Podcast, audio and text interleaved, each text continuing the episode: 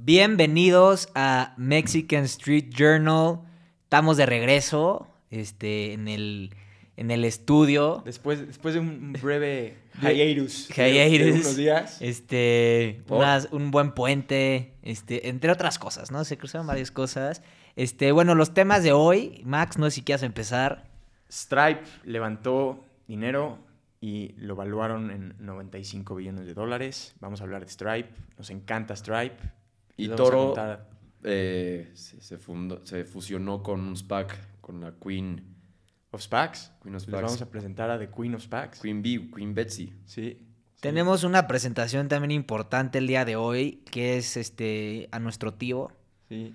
a nuestro tío y fiel este Seguidor. fiel seguidor Sí. del podcast y, Y, este y frecuente colaborador. y frecuente podcast. colaborador y, y- y un poco de, de todo, ¿no? Sí, está bueno. Recomendaciones, yo creo que es un buen este- episodio. Vamos, vamos, hasta, hasta, hasta de AMLO y Steve Bannon hablamos. Hasta- sí, y luego, y de unos cuantos enemigos también. Tenemos tío, enemigos, noticias, Stripe, un poco de todo, ¿no? Sí. Entonces, ¿por qué no? Vamos a darle, vamos a darle. Arre. Stonks. También ella, la niña. Yo poleo con la gente que es mala.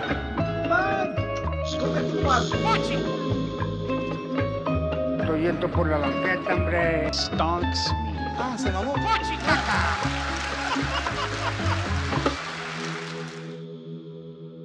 Acaban de evaluar a Stripe más de lo que valía Facebook en el 2012 y Uber en el 2019. 95 billones de dólares. Parteaguas. Stripe, además, justo en abril, levantó dinero y lo evaluaron en 35 billones de dólares. ¿Y cuánto tiempo ha pasado desde abril? Menos de un año. Menos de un 11 año. meses, ¡pa! Doble- Más del doble. Nice, Jinx. Pero, a ver, yo, yo creo que Stripe es la mejor empresa de tech que va a haber en, en los 2020. ¿Y qué es Stripe, eh? Stripe vende software de procesamiento de pagos para que otras empresas lo integren a sus plataformas. Por ejemplo, has, has usado un, un- te has, has pedido algo en una tienda que está en Shopify. Sí. Ves el checkout en el iPhone que está como todo organizadito y lo tienen no solo en esas tiendas de Shopify, o sea, salen en muchos otros lugares. Es, Eso es Stripe. es la terminal virtual.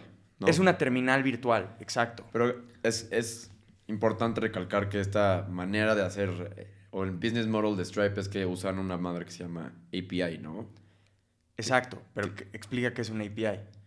API, ¿cuáles eran las siglas de API? Application Programming Interface. Se me olvidó.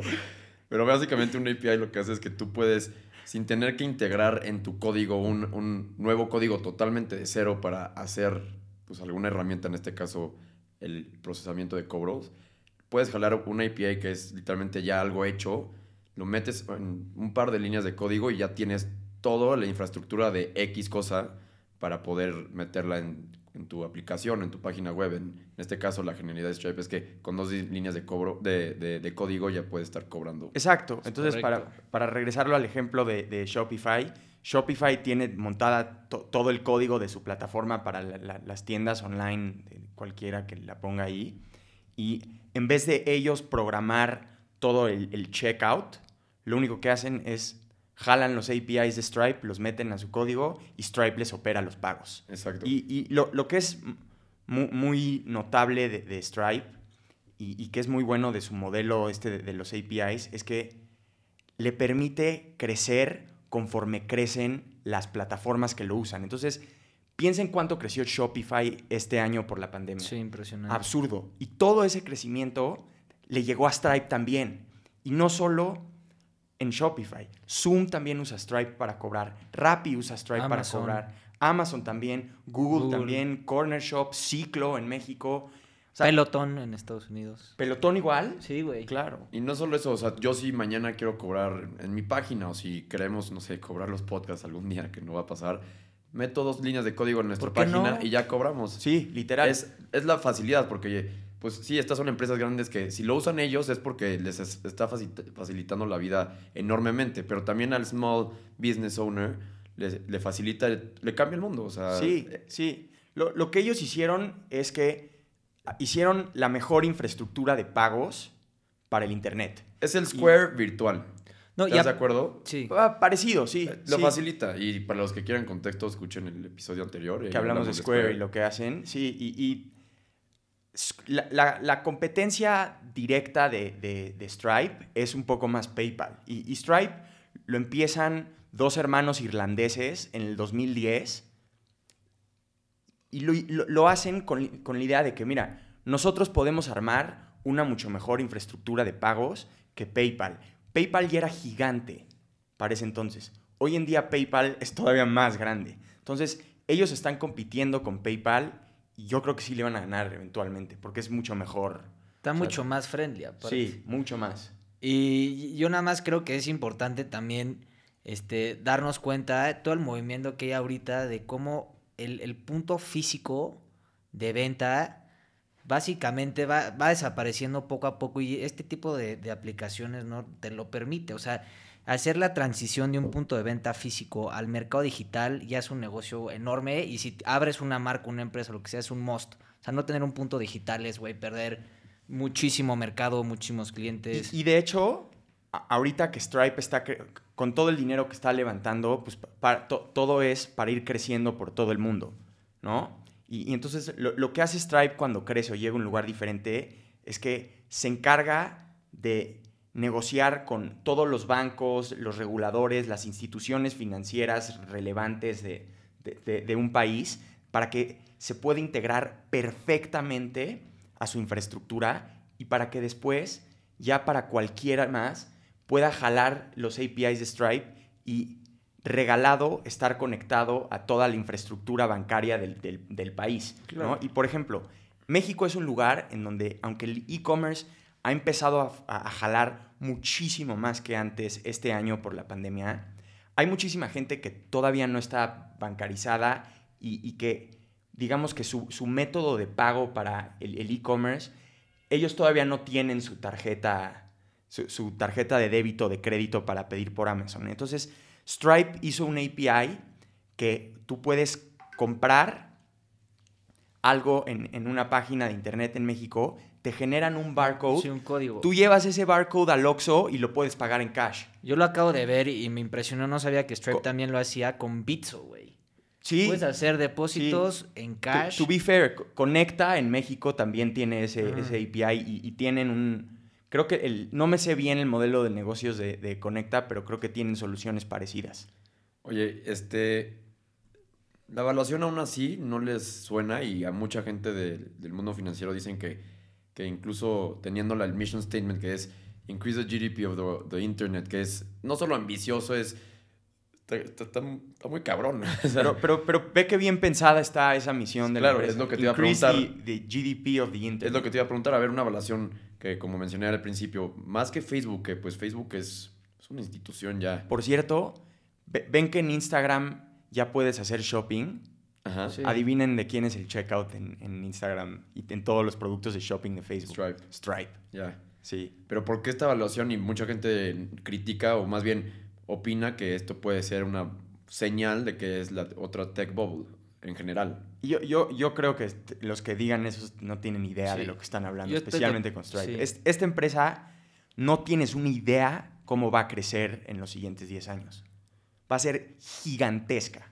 Esta, en, en mi opinión, y ya lo dije al principio del episodio, esta es la mejor empresa de tech de los 2020. Yo estoy totalmente de acuerdo. Y aparte, güey, tú, tú ahorita ve el, o sea, el mercado que hay de... ¿Cuántos países como México hay, no? Existen en el mundo, güey. Son muchísimos. Y el mercado digital yo creo que va a ir creciendo y es algo que no puedes parar, güey. O sea, el tema, como te está diciendo, que el punto de venta se vaya a... de punto de venta físico a un punto de venta este online es, es O- a o la fuerza, mezcla, el híbrido. O el, o el híbrido, pero a lo que voy, tienes que tener a fuerza un punto de venta online y, güey, que te lo hagan fácil, que te lo hagan, este, güey, ágil, que te lo hagan óptimo, güey, ¿cómo vas a competir con eso? Sí, y bueno, un, un po- un poquito de background de, de- de la empresa y, y parte de la razón por la que me gusta tanto. Este, Stripe la fundan los hermanos Collison, que ya dije, son dos hermanos irlandeses. Tienen, ahorita, ni uno de los dos ha de tener más de 30 años. Obviamente ya son billonarios los dos. Este, la fundaron en el 2010. Los dos, uno se dropeó de MIT y el otro dropeó de Harvard. Y por cierto, a los 19 y a los 17 habían hecho una empresa que no estoy seguro de qué era, se llamaba Octomatic y la vendieron en 5 millones de dólares en el 2008. O sea, Teenagers. Teenagers, sí, sí, sí. O sea, Stripe fue su segundo at-bat Ajá. y la rompieron. Y, y yo, creo que, yo creo que ellos dos van a ser los hombres más ricos del mundo en los siguientes 10 años.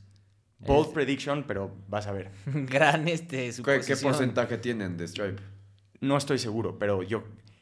Ah, ¿cómo? A ver, a ver, a ver. ¿Tú crees que Aunque, más aunque que no tengan un porcentaje tan grande, valen 95 billones de dólares y todavía no tienen planes de hacer un IPO. ¿Sabes cómo va a volar esta empresa cuando llegue a los mercados públicos?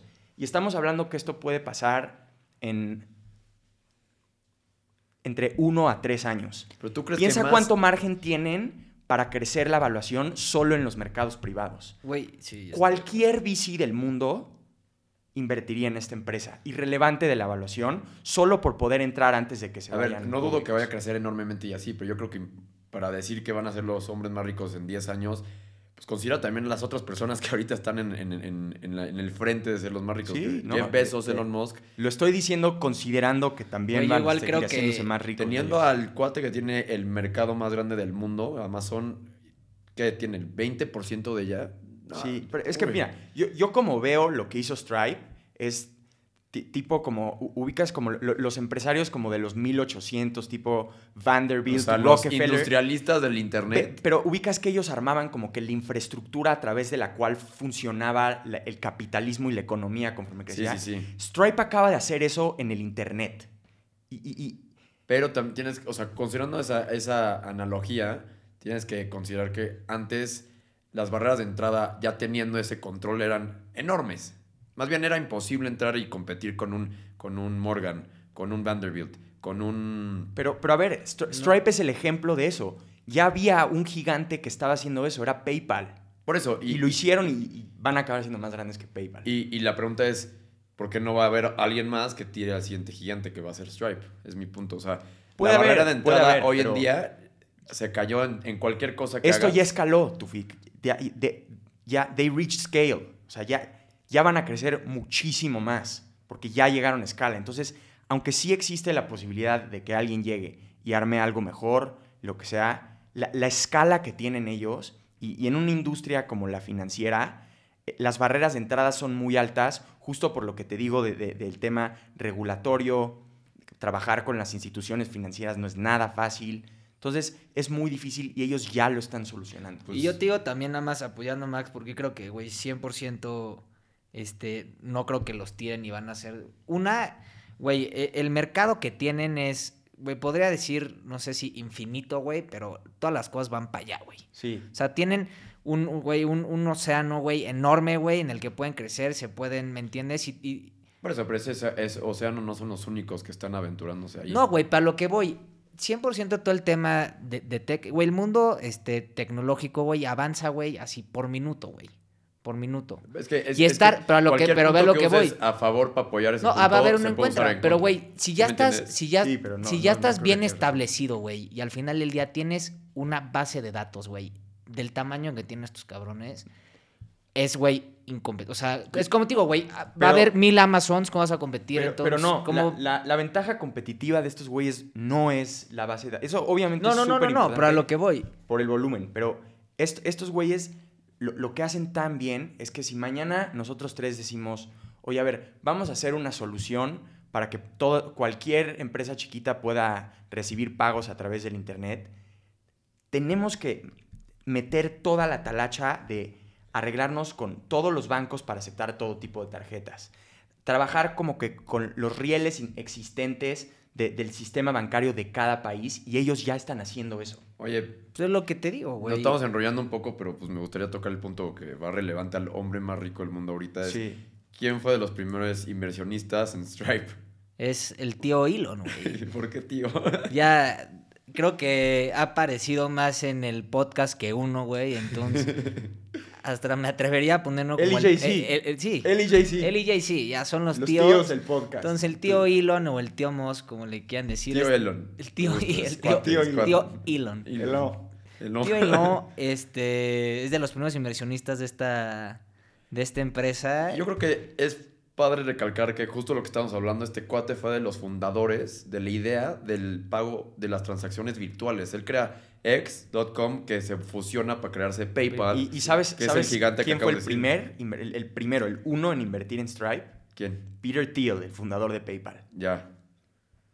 No, es que Gran fun fact. son gente que, esto estamos hablando desde los noventas, que esto ya lo veían. Es, lo, es lo que está Pero, muy, pero, muy pero cañón piensa de que esta gente. estos, o sea. ellos hicieron eso y luego se dieron cuenta que estos, los Collison lo hicieron mejor. Ajá, claro. Pero es la visión que estos cuates te platicaban, yo creo que sus ideas en, en, sus- en ese entonces cuando tenían esta visión. Y no los tiras a locos, pero no te das cuenta de la magnitud Sí. a la que iba a llegar y estos cuates se la sabían. O Oye, sea, yo creo que va un poco, nada más ya para terminar el punto, con toda la visión que tiene Elon siempre es a futuro, güey. Sí, sí. O sea, va del hilo de todas sus empresas. bueno, yo creo que todos los gen- la no, gente no, exitosa... y a ver, a ver.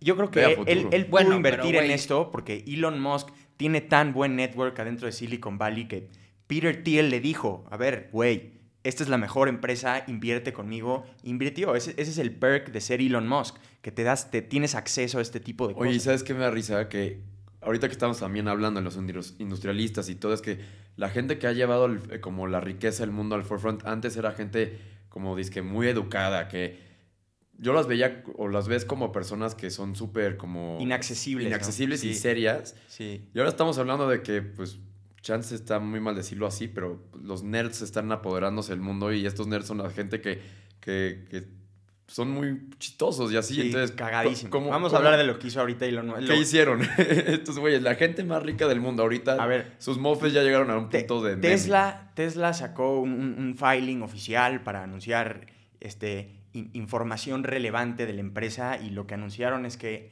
Elon Musk, que es el CEO de la empresa, y Zach Kirkhorn, el CFO de la empresa, ya se cambiaron los títulos de CFO a Techno King of Tesla y mi favorito, de CFO a Master of Coin.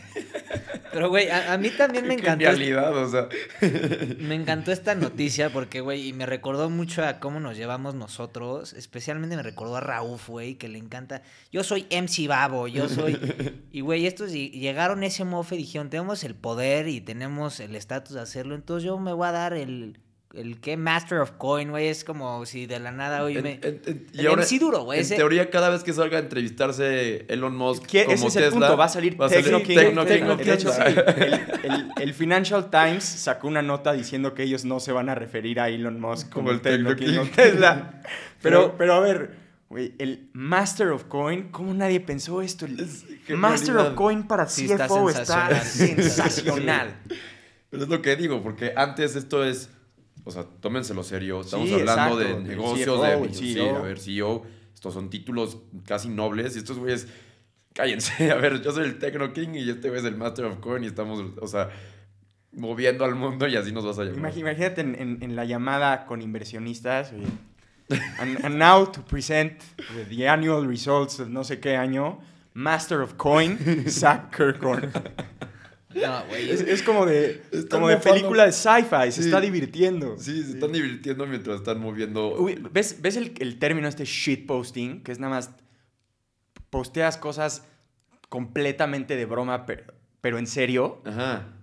Eso, eh, Elon Musk es el rey de shitpostear. Y Pero- ahorita lo, lo- y, y cada vez lo hacen de, de una manera más oficial. Lo formaliza. Exacto, Formaliza, shitposting. sí. eso es Pero lo me que da risa porque, porque se ha metido en temas por hacer esas cosas. O sea, alguna vez hasta la SEC, que son los reguladores del mercado, a la hora que dijo que iba a vender en 420 este, Tesla, pues afectó la bolsa porque No, no, tú pa- pagó, pagó, pagó una, Cantidad. una multa de creo que 20 millones de dólares. Por un lo iban a sacar por un rato. y le vale gorro.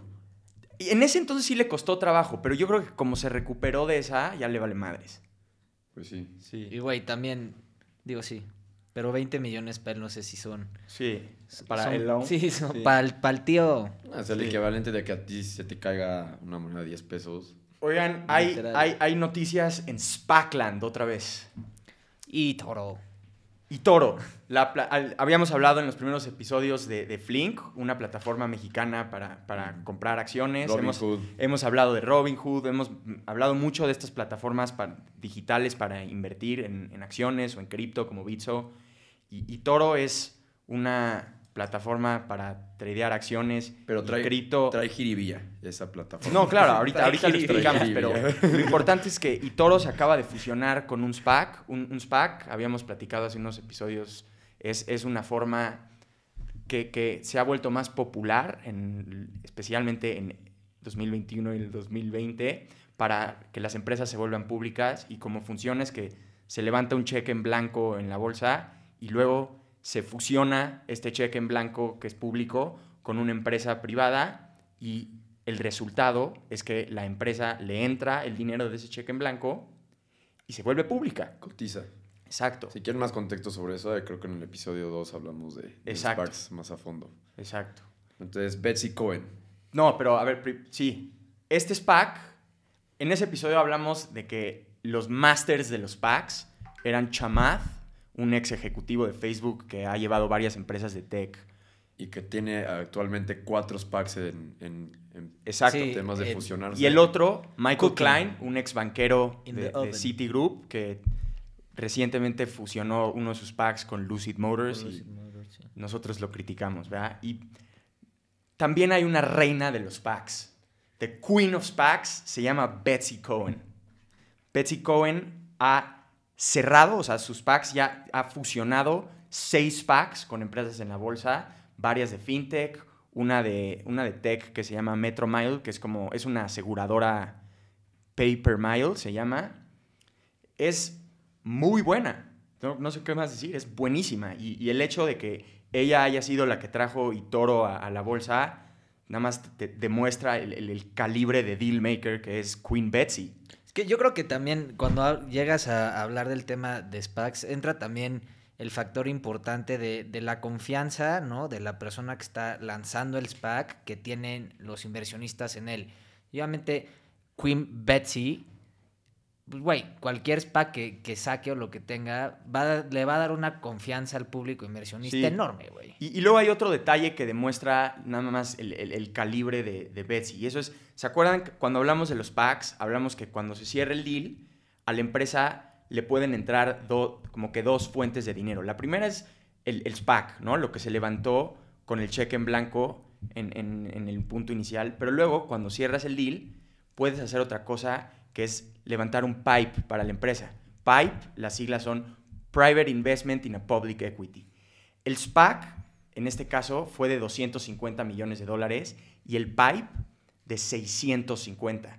Y los inversionistas en el PIPE son fondos muy buenos. A mí, hay- en, en especial, me llamó la atención, hay un, hay, hay un cuate que tiene un hedge fund que se llama Third Point, que se llama Daniel Loeb, un súper inversionista y, y que, justo está hablando de cómo lo- los, los SPACs se han vuelto una, una nueva forma para que puedas invertir en empresas de tech early stage en los mercados públicos y él lo hizo con Itoro.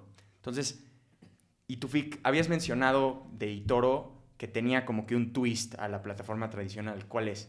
Es ¿Cuál que la jiribilla? lo que habías dicho, pues ya lo mencionaste, Robinhood, tú te metes desde tu celular y compras este, pues, acciones, ¿no? Pero en Ituro metieron ahora la muy popular herramienta de social media, ¿no? Entonces están haciendo el trading con pues el- la interacción social Exacto. De manera virtual. Entonces lo que pasa es que tú, yo no lo he usado, la verdad, Yo pero me bombardean de anuncios. En YouTube, ¿verdad? En YouTube todo el día. tiempo. Creo que ella hasta hasta con Alec Baldwin. net- creo que gas- gastan cientos de millones de dólares en, en- en marketing estos.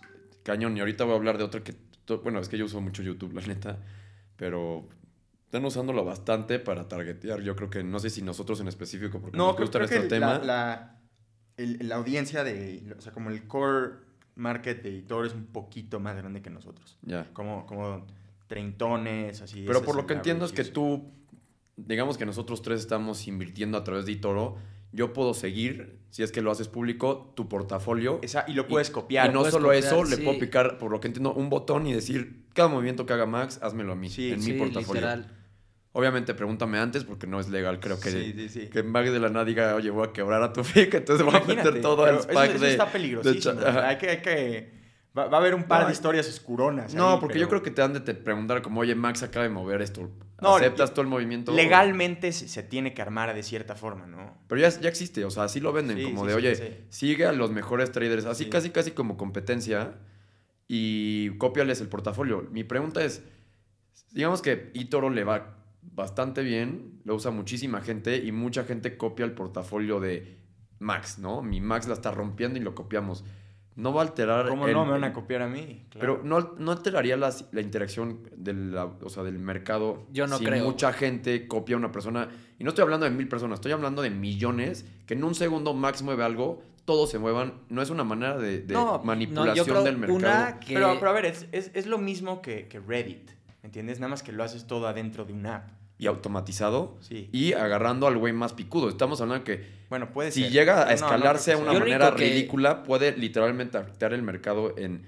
en ¿Sí me entiendes? O Sí. sea... Yo no creo que pueda alterar el mercado y si sí, depende mucho la acción y el volumen eh, de- que, Sí. que se esté moviendo, güey. O sea, lo que pasó con, con las, o sea, la penny stock de, de GameStop y así, güey, yo creo que son pocos la- o poca la gente, güey, que teniendo un portafolio tan exitoso vaya a rifárselo. No, así, pero no estoy hablando de cosas que hagan como Pero, short no puedes, pero no puedes mover un Tesla, güey, o, o sea, la veo muy Sí, complicado. yo, yo creo lo mismo que tú. No, No, No pero una, no, no, no estoy para- hablando de una de las 500, Güey. pero una de mediana que de la nada tú le metas, creo. muevas un te- 10% ahí y de la nada billones o más del mercado, en caso de que se escale, se mueva en un segundo ahí también, cambia, el, friega el volumen. Te, o sea, te entiendo, pero en general, en los mercados, para, para que, para que hagan estos cambios tan drásticos, no son los inversionistas retail que usan Sí, los son los hedge eso. funds, güey. Son, no, y, y- y le- las pensiones, es, es lo- lo- los fondos enormes como BlackRock, así esos que manejan trillones de dólares,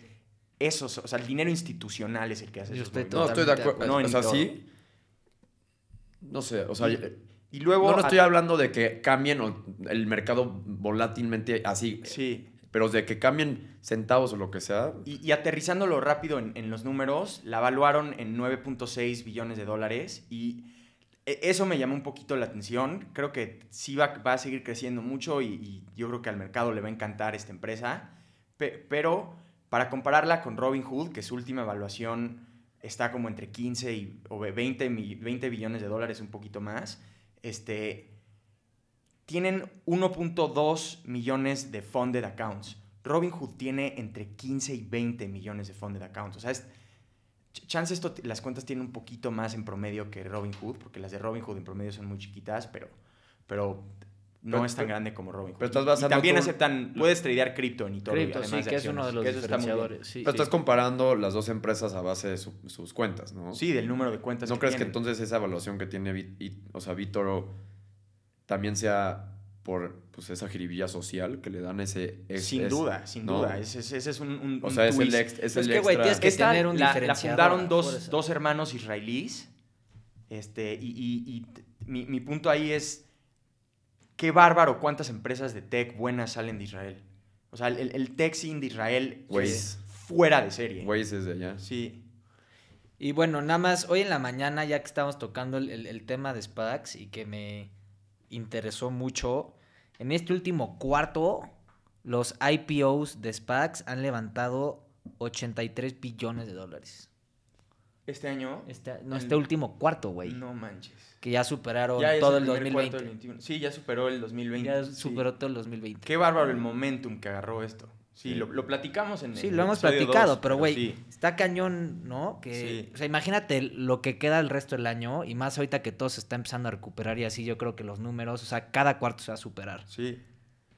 Oye, Oigan, se, se cayó todo lo de Facebook en la mañana, un tienen- ratito. tienen- hoy a viernes. mí ya, ya me están llegando mensajes de WhatsApp. A mí también. Instagram, a ver. Se cayó todo lo de Facebook, ¿verdad? Un buen rato. Pero un lo- buen rato. sí. Y yo, este, por eso llegué tarde hoy, porque no vi actividad en el grupo, entonces no pude llegar al estudio a tiempo. Y pues en lo que llega, en lo que llegabas, justo estábamos platicando Max y yo de esto, y es que había pasado primero con, What- con WhatsApp y luego nos dimos cuenta que también Instagram, entonces por lo menos yo, no sé qué opinan ustedes, el 98% de la razón por de la, la razón por la que veo mi celular para checar algo es WhatsApp WhatsApp, o. Instagram. Sí, igual. Yo WhatsApp. un poquito Twitter igual, pero no como esas dos. Pero, pero Twitter te metes ya para ver Twitter, Sí, no para sí. checar tu cel, Sí, qué está pasando. En, en- en en- o sea, alrededor de tu, de tu celular. Estamos hablando que en WhatsApp tu vida social está ahí. Tus El trabajo. El Hoy en trabajo por viernes se nos cae y pues tenemos un plan en la noche nosotros que imagínate que no se, debe- no se, no se armaría, yo creo, No. como lo estamos armando en WhatsApp, sin, o sea, si si se nos cae. Y el ligue. No, El, de- el ligue, déjate el, eso. El, el trabajo, la escuela, para los que estén en la escuela, también ahí ya en los grupos es donde pues se pasan los apuntes pues, para ayudarse a estudiar mejor o, Sí, o para sí, hacer el sí. examen, no sé. No, no, eso, eso no. Eso no. Eso no. Eso no. Don't do it at home. Sí, sí. Pero imagínate que se cae WhatsApp y de la nada el promedio de los, de los exámenes Bajó. del ITAM bajó. ahorita No, en pandemia, no, no. ahorita en pandemia. Nadie hace eso. Nadie en hace ninguna eso. universidad. No, nadie, nadie. Y- Nadie. Y, No, yo nada más especulando. Recalcar, güey, toda la gente eriza en su cel, ya sabes. Y porque aparte en la mañana, güey, viernes, mucha gente está echando la, la, la, la hueva, güey. Estás en tu cel, ya sabes, y ya no puedes ver nada. Imagínate la ericez que provocó. A mí me encanta. Ahorita que entré a tu casa y vi a, a tu Estudio, hermano, ¿cuál casa? estaba a- al estudio. Sí, no, no, no. Perdón, que- que- perdón, que- perdón. Como el estudio. Hoy que llegué al estudio En la Torre súper Mayor. profesional en la Torre Mayor. Torre Mayor. Estaba- Satelital. Estaba André erizo así. Este, Marcando no sirve WhatsApp, amigos. este, güey, no puedo contactar a, a Luca y a Daniel y al Chuflis, o no sé cómo sean sus amigos. Y, y ya somos cinco, sí se va a armar el básquet, ¿o no? Imagínate cuánta gente así está alrededor del mundo. No, bueno, no sé si el No, mundo, no, pero en 100%. México. Lo pensé, y, oye, no sé si es los tiempos o nuestra generación, pero también date cuenta la indecisión que tenemos gracias a la facilidad de comunicación que hay. Sí. O sea, lo que voy es, me imagino que, pues, no sé, la generación de nuestros papás, por ejemplo, hoy viernes se va a jugar boliche, nos vemos a las 7 y ahí veías a tus Llegan todos, Llegan sí, sí, todos. llegan todos. Es el plan. Aquí estás, órale, hoy en la noche. Cinco minutos antes del plan, vuelve, Ajá. vuelve a cambiar todo. Vuelve a Sí. cambiar, exacto. Sí. 5 pm. Oye, estamos, vamos a echar, no sé, unos drinks en X lugar y te llega otro mensaje de, No, ya ya, no. nos movimos, Sí. ya estamos acá, Sí. este, no nos lo tiro. Y en la noche tienes la idea de que ibas a ir a una casa y te la cambian y ya en otra casa y se divide el grupo. Y Tenemos que usar Telegram ahora. Sí. O, un, o nunca vieron el app de Walkie Talkie, nadie lo usó. Yo no.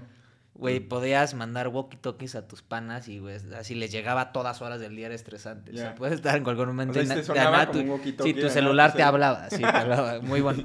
Y yo traigo, bueno, no sorpresas, Oye, pero No, unas, vas, vas, vas. unas noticias coquetas. A ver. Una no, tan una no tan coqueta, está bastante triste, pero que hemos tocado el tema de Peloton. Peloton tuvo que sacar, o sí, bueno, issue nuevos safety warnings, porque en uno de sus, de sus treadmills, este, La caminadora, La caminadora, sí, una de sus caminadoras, este, un niño chiquito se murió, güey. No. Sí. Qué mala. Bueno, niño es child, es, bueno, sí, y, niño. y era, y era por cool, o sea, estaba mal diseñado. El, estaba No sé, güey, o sea, no sé si, o sea, no creo que haya la sido por caminadora ahí. sí es peligrosa. Tenemos una amiga que tuvo un encuentro muy peligroso por, por lo mismo.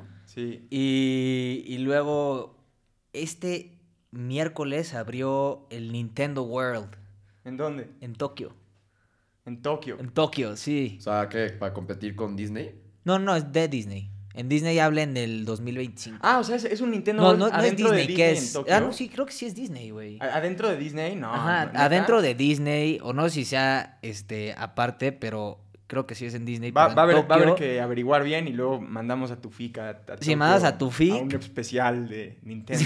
Sí. con toda la lana que nos está entrando del podcast. Sí, Oye, ya que nos está yendo muy bien. A- ahorita, para regresar de Japón a México, acaba de salir la noticia en la mañana que un, un juez suspendió por tiempo indefinido la ley eléctrica de AMLO. Entonces, primero, súper noticia, qué bueno que un juez hizo eso. Dos, agárrate el showdown que se va a armar AMLO contra los jueces en la siguiente semana. Mañana en la... ma- ma- los sábados sí, ma- obviamente mañanera los sábados, ¿no? Sí. Sí, mañana en la mañanera se, ahí se va a dejar ir y va a soltar los primeros guateques. otra cosilla, detallito de AMLO, este, salió, no sé si ayer o hoy en la mañana, lo publicó Loret, como, como suele ser. Este, resulta que, bueno, en, en la pandemia el, el gobierno no dio nada de apoyos, ¿no? Se cancelaron los fideicomisos. What a shocker. Sí, pero, pero sí hubo un apoyo. Y adivinen para qué empresa.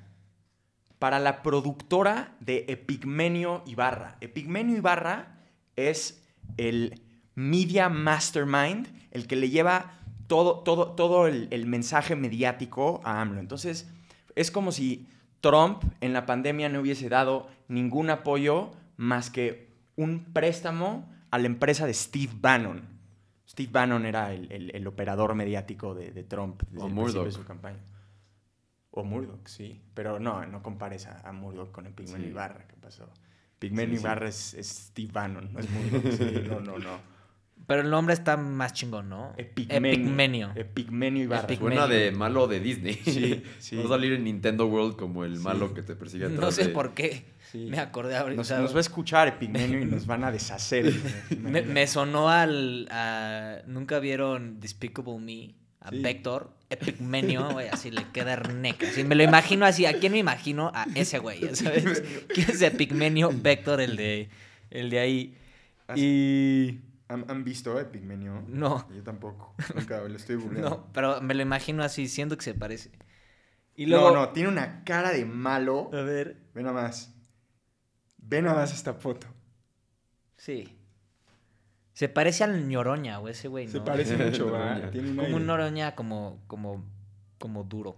Sí, No entonces no, la, la- la lección aquí es que no hay apoyo para nadie ni nada, que el pueblo se muera de hambre, los meseros sin trabajo, no nada, pero, pero si eres brother de AMLO, se puede. Bueno, bueno, regresamos al Power Move de la Sí. cuarta T. Y luego yo nada más también, el episodio pasado tocamos los NFTs. Y ¿Cómo prendieron esta semana? ¿Cómo prendieron esta semana? Hubo uno que se vendió por 69 millones, que lo hablamos. El episodio pasado estaba en 4 millones de dólares y subió, o su venta final fue en 69, que fue el artista People, que, este, bueno, ya lo comentamos. Y hoy en día ya hay una empresa que se llama OpenSea, o una plataforma que acaba de levantar 23 millones de dólares para convertirse en el Amazon de NFTs. Entonces yo creo que vale la pena estar pendiente y ver cómo se desarrolla ahorita que está así el so hot right now, los NFTs. Yo no creo en ellos. para nada. Bueno, ya veremos. En, en ese sentido. Yo compré uno para el estudio. Neta. No, pero puedo. Podríamos poner en venta el primer tweet ahorita, podemos hacerlo y ponerlo en venta. Un este, un billón. Un millón de dólares. Un millón. Yo de acuerdo. Un billón de dólares. No sé si alguien lo pague no, pero eso es lo que va a costar. Eso es lo que va a costar. Está barato, un millón. Sí. ¿Cómo crees? tweet. ¿Cómo- O sea, está en barata. El nuestro, además. sí, no. Steel. What a steal. Entonces, este, pues buen viernes, ¿no? Buen Sí, fin de semana. Buen viernes. Vamos a regresar Eh, temprano y- la siguiente semana. Recomendaciones. Nada. ¿Tú? No he visto nada. Ah, yo sí, A yo ver. sí, de hecho sí. Este, empecé a ver la serie de la Fórmula 1. Buenísima. Me pareció espectacular. Estoy picado, así real, así picado. Este. ¿La nueva temporada o empezaste de cero? No, empecé de cero. Ya. Yo La que serie. soy fan a morir de la Fórmula 1, esa serie ha traído más fans de lo que piensas a la Fórmula 1. Sí, O sea, bueno. Es una estrategia mediática Sí. para jalar Sí, sí, sí. fans como, o sea, de las mejores que ha tenido Sí. eh, la Fórmula 1. Fuera, creo que antes era las películas, Rush, por ejemplo, trajo muchos fans, la de Lauda, pero esta serie, mucha gente se me ha acercado De- y me ha dicho, qué genialidad de La, serie. la ya- Fórmula 1 la, la compró un, un magnate de media de Estados Unidos. Bueno, empezó como cablero y ahora tiene otras cosas que ya son más como de hacer contenido, que se llama John Malone y se llama Liberty Media, su empresa, y, y compró la Fórmula 1 y el, el CEO de Liberty Media, que se llama Greg Maffei, ha hablado de eso muy, mucho tiempo, de cómo eh, hacer este tipo de, bueno, en este caso esa serie, jaló muchísimo más audiencia de lo que pensaban. Güey, es que entiendo mucha gente que le ve la Fórmula 1 en la tele y no, no le agarra el, el- como la esencia de lo que 1. es. Sí. Mucho es también ver la historia de quién lo está manejando, la historia de, de- de- del, le llaman Constructors, Güey, que todo es como, Ferrari, si lo puedes ver así, como el back office, güey, de, lo que lleva la Fórmula 1. Y a mí la verdad me encantó esta temporada y más con Checo en Red Bull, la voy a ver, la voy a seguir.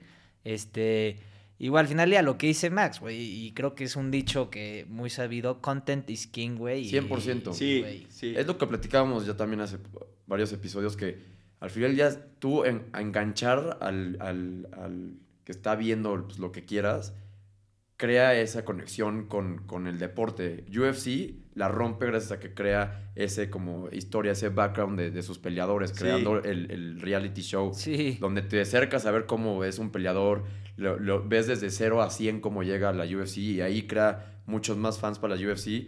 Lo mismo para la Fórmula 1, que ya hay muchos, pero los que no tienen idea ya le agarras cariño a, no sé, a Ricciardo, que es el australiano súper carismático, muy down to earth, ¿no? Sí, el, el que mi archienemigo es Ocon. Qué, qué mal, güey. Pero ya mi- viste, es- pero ya viste, es, ya, es ya- el vector de la serie, güey. Es ese el, güey, el epigmenio. El epigmenio de la serie. Pero, pero ya me entiendes, ya, ya, ya tienes como a Sí, quién sí, odias, a eso, quién te cae eso. bien y está muy fregón eso. Chido. Y pues bueno, muchas gracias. Se Yo nada acabó. más saludo a- al tío Elon. Un abrazote ahí donde estés. Es fan. Es fan, es, es fan, es listener. Escuchó el Más- episodio 4. Escuchó. sí, Nos mandaron un mail. Y pues bueno. Ya estuvo, ¿no? Ya, gracias. Stonks. También ella, la niña. Yo peleo con la gente que es mala. Estoy yendo por la banqueta, hombre. Stonks. Ah, se mamó.